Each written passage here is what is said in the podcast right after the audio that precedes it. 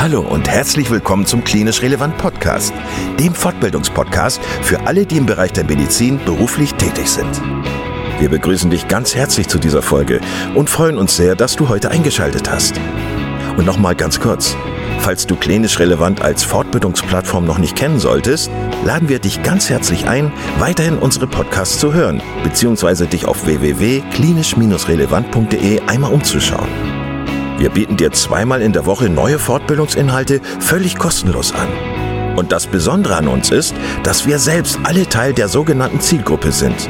Da wir also alle selber in medizinischen Fachberufen tätig sind, haben wir unsere Beiträge natürlich pharmafrei und völlig unabhängig für dich aufbereitet. Du kannst uns überall da anhören, wo es Podcasts gibt. Und natürlich auch auf unserer Internetseite unter www.klinisch-relevant.de. Hier findest du nicht nur tiefergehende Informationen zu unserem Projekt, sondern auch den Zugang zu unserer Online-Fortbildungsakademie, auf der du weitergehende Audio- und Videofortbildungen buchen kannst. Und bevor wir in den heutigen Beitrag einsteigen, noch der allgemeine Hinweis, dass das Ganze ausdrücklich nicht nur an Ärzte gerichtet ist, sondern an alle, die im Bereich Physiotherapie, Pflegeberufe, Ergotherapie und Logopädie zu tun haben. So, und nun wünschen wir dir ganz viel Spaß und viele Erkenntnisse beim Zuhören. Heute lernst du zehn wichtige neurologische Begriffe, mit denen du deine Kollegen und deine Patienten beeindrucken kannst. Viel Spaß beim Zuhören. Hi, hier ist Kai aus dem Klinisch Relevant Team. Falls du es noch nicht weißt, ich bin Neurologe und vor kurzem haben wir eine Neuropsychologin bei uns im Podcast gehabt und äh, in dem Zusammenhang kam mir die Idee, dass wir unbedingt mal ein paar wichtige neurologische Begriffe klären sollten, die ja im Alltag, finde ich, ab und zu falsch laufen. Kleiner Disclaimer hier am Anfang, diese Folge ist sicherlich nicht für den neurologischen Experten, die neurologische Expertin gedacht. Also, falls du ähm, tief in der neurologischen Materie drin bist, dann ist dies keine so spannende Folge für dich, aber du darfst natürlich trotzdem zuhören. Und ich habe mir gedacht, dass wir einfach mal zehn wichtige Begriffe aus der Neurologie und der Neuropsychologie heraussuchen und diese hier besprechen. Ich habe mir Hilfe von meinem Sohn geholt und jetzt spreche ich nicht weiter. Es geht los mit dem ersten Begriff. Aphasie. Eine Aphasie ist ein häufiges neurologisches Symptom und dabei handelt es sich um eine erworbene Störung der verbalen Kommunikation. Das heißt, ähm, vorher war der Patient, die Patientin in der Lage zu sprechen und ähm, ja, durch eine akute oder chronische Erkrankung ist es eben dazu gekommen, dass die verbale Kommunikation gestört ist. Die häufigsten Ursachen dafür, das wisst ihr selber, sind natürlich zerebrovaskuläre ähm, Ereignisse, also Schlaganfälle, insbesondere ischämische Schlaganfälle, aber auch Blutungen, Schädel-Hirntraumata und bei chronischen Erkrankungen sind es die Demenzen, die zu Aphasien führen können. Sprache besteht ja aus der Sprachproduktion und aus dem Sprachverständnis. Das heißt, manchmal differenziert man diesbezüglich eine Aphasie, also ob die eher die Sprachproduktion ähm, gestört ist oder ob eher das Sprachverständnis gestört ist. Wenn es eine globale Aphasie ist, dann sind eben beide Bereiche Sprachproduktion und Sprachverständnis gestört. Mir wäre nochmal ganz wichtig darauf hinzuweisen, dass Dysarthrie und Aphasie sicherlich unterschiedliche Begriffe sind. Ähm, auf die Dysarthrie komme ich aber gleich nochmal zu sprechen. Im Zusammenhang mit der Aphasie gibt es nochmal die ähm, Unterscheidung zwischen flüssigen und nicht flüssigen Aphasien. Bei flüssigen Aphasien ist es so, dass der Patient eigentlich eine gute ähm, ja, Sprachgeschwindigkeit hat. Und bei nicht flüssigen Aphasien ist es so, dass man das Gefühl hat, der Patient bekommt nichts heraus. Er möchte eigentlich was sagen, aber er ist nicht dazu in der Lage. Vielleicht habt ihr Lust, euch noch die ähm, folgenden paar ähm, Vokabeln äh, zum Thema Aphasie mit einzuprägen. Und zwar gibt es einmal den Begriff der Prosodie, das ist die Sprachmelodie. Und es gibt den Begriff der Paraphasien und der äh, Neologismen. Bei Paraphasien verwechselt der Patient Wörter, Silben und Buchstaben. Ein Beispiel für eine Paraphasie wäre zum Beispiel das Wort Afpel statt Apfel. Und bei Neologismen handelt es sich um sogenannte ja, Wortneubildung. Der Patient bildet also aufgrund der aphasischen Störung äh, Wörter, die es eigentlich gar nicht gibt. Weiter geht es mit dem Begriff Nummer zwei. Dysarthrie. Ich habe es gerade schon mal gesagt, in meinem Alltag habe ich schon mehrfach mitbekommen, dass die Begriffe Aphasie und Dysarthrie durcheinander geworfen werden. Bei einer Dysarthrie handelt es sich aber um eine Störung im Bereich des Sprechens, also um eine Störung des mechanischen Prozesses der Lautbildung. Und was daraus resultiert, ist eine undeutliche Sprache. Damit man sprechen kann, braucht es drei Komponenten, nämlich die Atmung, die Phonation, also die Lautbildung im Larynxbereich und eben drittens die Artikulation, die durch die Zunge, die Lippen und die Wangen eben vonstatten geht. Bei der Dysarthrie beschränkt es sich eigentlich auf eine Störung der Artikulation, die zum Beispiel durch eine Lähmung der Gesichtsmuskulatur hervorgerufen wird. Es gibt noch den Begriff der Dysarthrophonie. Häufig werden Dysarthrie und Dysarthrophonie als Synonym benutzt. Bei der Dysarthrophonie ist eigentlich streng genommen noch eine Beeinträchtigung der Resonanz ähm, gegeben, also eine Lautveränderung, die ähm, ja zwischen Larynx, Stimmlippen, äh, Lippen und Nase passiert. Die häufigsten Ursachen für eine Dysarthrie, das weißt du wahrscheinlich auch schon, sind eben auch wieder im Bereich der zerebrovaskulären Erkrankungen zu suchen, ähm, also bei Schlaganfällen, bei Schädelhirntraumata, bei äh, intrakraniellen Blutungen, aber auch bei neuromuskulären Erkrankungen, zum Beispiel bei der Myasthenie oder Erkrankungen wie der ALS. Jetzt kommen Begriff 3 und 4. Ataxie. Und? Abasie.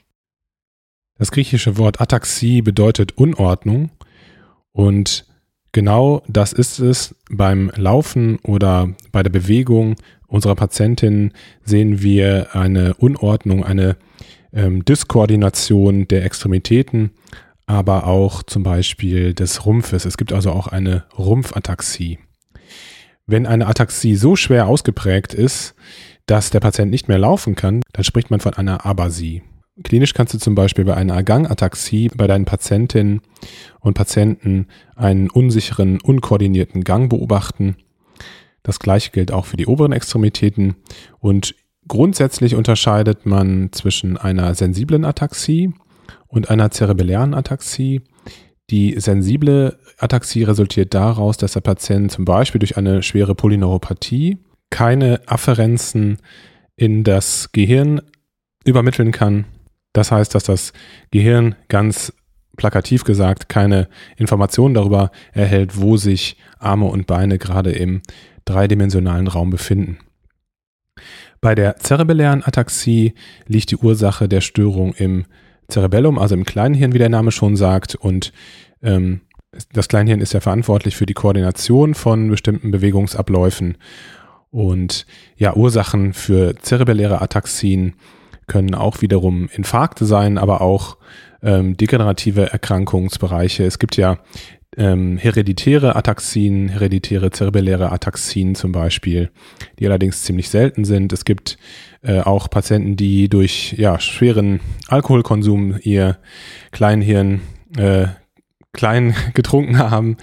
Ähm, und es gibt natürlich auch entzündliche und paraneoplastische Kleinhirnerkrankungen, die zu einer Ataxie führen können. Kommen wir zu Begriff Nummer 5. Du hast also schon fast die Hälfte geschafft. Dysphagie. Eine Dysphagie ist eine Schluckstörung, das wusstest du wahrscheinlich schon.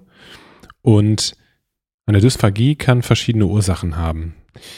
Ähm, die Schluckstörung kann zum Beispiel durch mechanische ähm, Beeinträchtigungen des Schluckaktes, des Schluckaktes verursacht sein, also zum Beispiel Tumore äh, im Hals-Nasen-Ohren-Bereich, im Ösophagus- oder Schlundbereich, aber auch zum Beispiel durch Osteophyten, die im Bereich der Wirbelsäule aufgetreten sind. Zudem gibt es neurogene Ursachen, also zum Beispiel Lähmungserscheinungen im Rahmen eines Schlaganfalls oder eben neuromuskuläre Probleme, die den Schluckakt stören, wie bei einer Myasthenie, wie zum Beispiel bei, wie zum Beispiel bei einer Myasthenie oder bei Myopathien, also bei Muskelerkrankungen und bei äh, Motorneuronerkrankungen wie zum Beispiel der ALS. Neben den mechanischen, neurogenen und neuromuskulären Ursachen einer Dysphagie gibt es auch psychogene Schluckstörungen, die man ja im Rahmen der Ausschlussdiagnostik auch auf der Rechnung haben muss. Schluckstörungen können in den unterschiedlichen Phasen des Schluckens auftreten. Einmal in der Vorbereitungsphase, so äh, sagt man, und zwar da, wo die Speise und die Flüssigkeiten im Mund auf das Schlucken vorbereitet werden. In der pharyngealen Phase, also in Höhe des vorderen Gaumenbogens, da wo der Schluckreflex ausgelöst wird. Und im Bereich der ösophagealen Phase, wo der ähm, Speisebrei dann in den Ösophagus transportiert und durch den Ösophagus in den Magen transportiert wird. Symptome einer Dysphagie sind sehr unterschiedlich. Manche Patienten berichten von Schmerzen beim Schlucken, manche Patienten berichten von einem Bolusgefühl, aber klassisches Symptom einer Dysphagie dürfte das Verschlucken sein, also dass man beim Schlucken von Flüssigkeiten oder festen Speisen husten muss. Allerdings äh, darf einen das nicht denken lassen, dass man, ähm, ja, wenn man nichts hört, dass es eine Garantie dafür ist, dass keine Schluckstörung vorliegt, weil es auch eine stille Aspiration geben kann, wenn also die Sensibilität zum Beispiel im Rachen und äh, im Larynx- und Pharynxbereich äh, stark herabgesetzt ist, dann wird eben der Schluckreflex, der Hustenreflex gar nicht ausgelöst. Es folgt der Begriff Nummer 6. Hemianopsie. Das können wir schnell machen. Eine Hemianopsie ist ein halbseitiger Gesichtsfelddefekt. Je nachdem, wo die Läsion liegt, äh, entstehen typische Befunde. Zum Beispiel bei einer Läsion im Bereich des Chiasma opticum kommt es zu einer bitemporalen Hemianopsie. Das, das heißt, der Patient hat das Gefühl, er hätte Scheuklappen auf. Also die temporalen Gesichtsfelder sind ausgelöscht. Es gibt aber noch die homonyme Hemianopsie. Das heißt, dass auf beiden Augen jeweils dasselbe Gesichtsfeld ausgefallen ist, also entweder die rechte Hälfte des Gesichtsfeldes oder eben die linke Hälfte. Und genauso wie es Hemianopsien gibt, äh, gibt es natürlich auch Quadrantenanopsien. Je nachdem, wo die Läsion liegt, äh, im Bereich der Seerinde, im Bereich des Chiasma oder im Bereich des Nervus opticus, gibt es diese Konstellationen. Begriff Nummer 7 mit ein paar extra Vokabeln aus diesem gleichen Formenkreis. Hemiparese. Eine Hemiparese ist eine Lähmung der Extremitäten auf einer Seite. Die rechte Körperhälfte durch Läsionen im Bereich der linken Hirnhälfte und die Extremitäten der linken Körperhälfte durch Läsionen im Bereich der rechten Hirnhälfte, klassischerweise durch Schlaganfälle chemischer Natur oder durch intrakranielle Blutungen oder Raumforderungen wie Tumore. Bei Hemiparesen gibt es brachiofazial betonte Hemiparesen bei zum Beispiel lakunären Hirninfarkten. Das heißt, dass die Hemiparese insbesondere im Bereich des Gesichtes und im Bereich des Armes ausgeprägt ist. Ist die Hemiparese besonders stark ausgeprägt, sodass der Arm und das Bein nicht mehr bewegt werden können, so spricht man von einer Hemiplegie. Eine Paraparese. Hingegen ist eine Lähmung der beiden unteren Extremitäten, zum Beispiel im Rahmen eines Querschnittsgeschehens oder zum Beispiel im Rahmen einer spastischen Paraparese, wie sie zum Beispiel bei MS-Patienten vorkommt. Natürlich gibt es auch Monoparesen. Begriff Nummer 8. Apraxie. Jetzt wird es nochmal spannend und ein bisschen kompliziert. Bei einer Apraxie handelt es sich um eine zentrale Störung von Bewegungsabläufen und Handlungen im Bereich des Gesichtes und der Extremitäten. Das bedeutet, dass die Motorik und die Koordination eigentlich intakt sind, bestimmte Bewegungsabläufe aber in bestimmten Situationen trotzdem nicht durchführbar sind. Ein Beispiel wäre, dass man eine Patientin oder einen Patienten dazu auffordern würde, zu winken, was in dem Fall dann nicht möglich wäre. Wenn der Patient sich aber spontan dazu entscheiden würde, zu winken, dann würde diese Handlung erfolgreich passieren. Man unterscheidet drei verschiedene Formen der Apraxie, nämlich die idiomotorische Apraxie, die ideatorische Apraxie und die motorische Apraxie. Bei der idiomotorischen Apraxie ist der Patient nicht in der Lage, gezielte mimische, gestische oder sonstige Bewegungen durchzuführen. Bei der ideatorischen Apraxie ist der Patient nicht in der Lage, bestimmte äh, Handlungsfolgen, die logisch miteinander zusammenhängen, durchzuführen. Zum Beispiel ist der Patient nicht in der Lage, den richtigen Ablauf beim Kaffeekochen durchzuführen. Bei einer motorischen Apraxie sind die gezielten Handlungen einer Feinbewegung gestört, obwohl der beabsichtigte motorische Bewegungsablauf erhalten ist. Vielleicht kannst du dir einfach merken, dass eine Apraxie eine zentrale, also im Gehirn liegende Störung integrierter Bewegungsabläufe und Handlungen im Bereich des Gesichtes und der Extremitäten bedeutet, obwohl die Motorik und auch die Koordination dieser Bewegung im eigentlichen Sinne intakt sind. Es folgt Begriff Nummer 9. Neglect. Ein Neglect ist ebenfalls ein spannendes neuropsychologisches Phänomen. Und da sich aber dieser Podcast hier nicht an die neurologischen Spezialisten, sondern eher an die Generalisten aus anderen Fächern richtet, halte ich mich hier auch an der Oberfläche. Ein Neglect ist ein Auslöschungs- bzw. Aufmerksamkeitsproblem. Ähm, ähm, es gibt unterschiedliche Modalitäten eines Neglectes. Also es können, ähm, es gibt sensible Neglect-Phänomene, motorische Neglect-Phänomene und äh, auch, auch visuelle Neglecte. Das Spannende dabei ist wiederum, dass eigentlich zum Beispiel die Sensibilität oder der Visus und auch die Motorik an sich intakt sind, aber dass es durch eine zentrale Läsion eben zu einer ähm, zu einem Auslöschungsphänomen, zu einem Vernachlässigen der entsprechenden Modalität kommt. Klassischerweise liegt der Neglect auf der kontralateralen Seite der Läsion im Gehirn. Das heißt, ein Patient, der einen Schlaganfall im Bereich der rechten Gehirnhälfte erlitten hat, könnte einen Hemineglect für, den, für die linke Körperhälfte entwickeln. Das bedeutet, dass der Patient die Körperhälfte auf der linken Seite nicht wahrnimmt und diese vernachlässigt.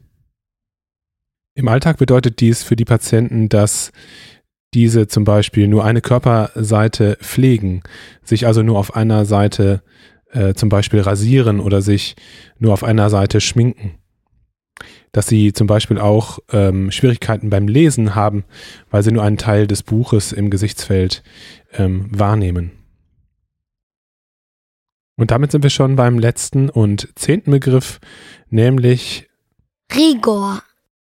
Und diesen Begriff möchte ich gerne im Kontext mit dem Begriff Spastik erläutern. Der Rigor ist ein Kardinalsymptom der Parkinson-Erkrankung und bedeutet, dass eine Steifigkeit, eine Starrheit der Muskulatur besteht. Klinisch kann man das zum einen daran erkennen, wie der Patient sich bewegt und wie er geht. Klassischerweise hat der Parkinson-Patient ja eine vornübergebeugte Haltung und ein kleinschrittiges Gangbild und wenn man dann passiv die Extremitäten des Patienten durchbewegt, hat man klassischerweise beim Rigor dieses Steifigkeitsgefühl, also man kann die Arme und Beine nicht so richtig gut durchbewegen, aber ähm, klassischerweise ist es dann auch so, dass man dieses sogenannte Zahnradphänomen wahrnimmt, also dass der Widerstand so ruckartig zu und abnimmt, als ob ein Zahnrad einrasten würde. Pathophysiologisch liegt dem Rigor eine Störung im Bereich des extrapyramidalen Systems vor und das wisst ihr ja, beim Parkinson liegt eine verminderte Ausschüttung von Dopamin vor, weil bestimmte Nervenzellen in äh, der Substantia nigra äh, degenerieren. Dieser Mangel an dem Neurotransmitter Dopamin scheint zu einer Störung von sogenannten Long-Loop-Reflexen zu dieser Muskelsteifigkeit zu führen. Bei der Spastik kommt es ja letztlich auch zu einer Form der Muskelsteifigkeit, ähm, die allerdings ganz andere Ursachen hat und die sich auch klinisch anders manifestiert. Klinisch ist es so, dass die, dass die Spastik, wenn man sie klinisch testet bei den Extremitätenbewegungen, dass, die, dass der Widerstand in der Muskulatur zunimmt, wenn man rasche Bewegungen an den Gelenken durchführt.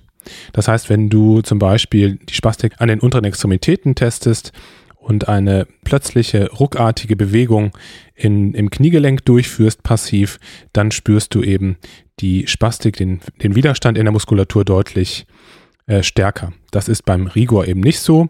Und pathophysiologisch ist es so, dass Spastik entsteht durch eine Enthemmung des zweiten Motorneurons, durch ähm, eine Läsion des ersten Motorneurons. Das erste Motorneuron hat ja letztlich hemmende Einflüsse auf die zweiten Motorneurone. Und wenn es durch eine Läsion, durch welche auch immer, ob es ein Schlaganfall ist, durch einen Tumor oder durch eine Degeneration, dann fällt eben diese hemmende Wirkung des ersten Motorneurons weg und die zweiten Motorneurone feuern ungehemmt und das führt zu einer Dauerkontraktion der Muskulatur.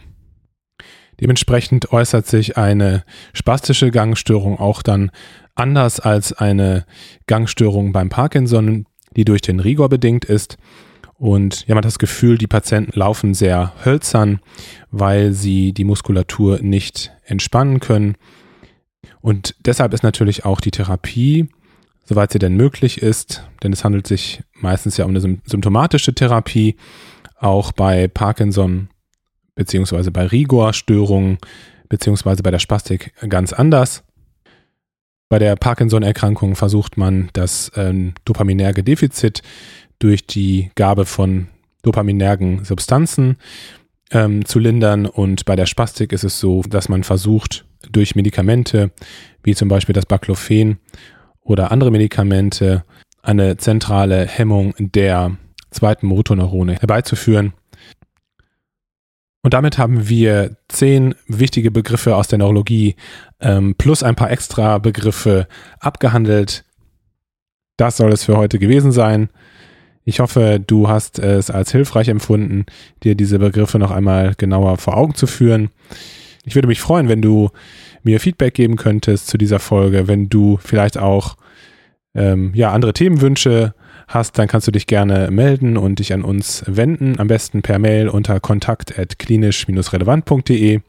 Und jetzt wünsche ich dir noch eine schöne Zeit und freue mich, wenn du beim nächsten Mal wieder einschaltest. Mach's gut. Bis dahin. Ciao. Dein Kai. Vielen Dank, dass du heute wieder zugehört hast und unser Gast gewesen bist. Wir hoffen sehr, dass dir dieser Beitrag gefallen hat und du etwas für deinen klinischen Alltag mitnehmen konntest. Wenn dem so sein sollte, dann wie immer gerne der Aufruf, teile doch diesen Podcast mit deinen Kolleginnen und Kollegen, damit auch andere davon profitieren können. Und du darfst uns natürlich auch eine positive Bewertung bei Apple Podcasts hinterlassen.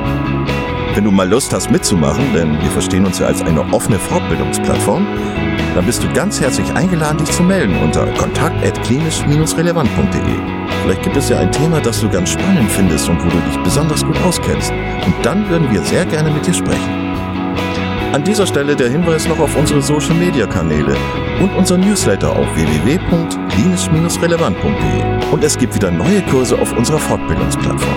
Das Ganze ist natürlich nicht nur für Ärzte, sondern auch für Physiotherapeuten, für Pflegende, Ergotherapeuten und für Logopäden konzipiert.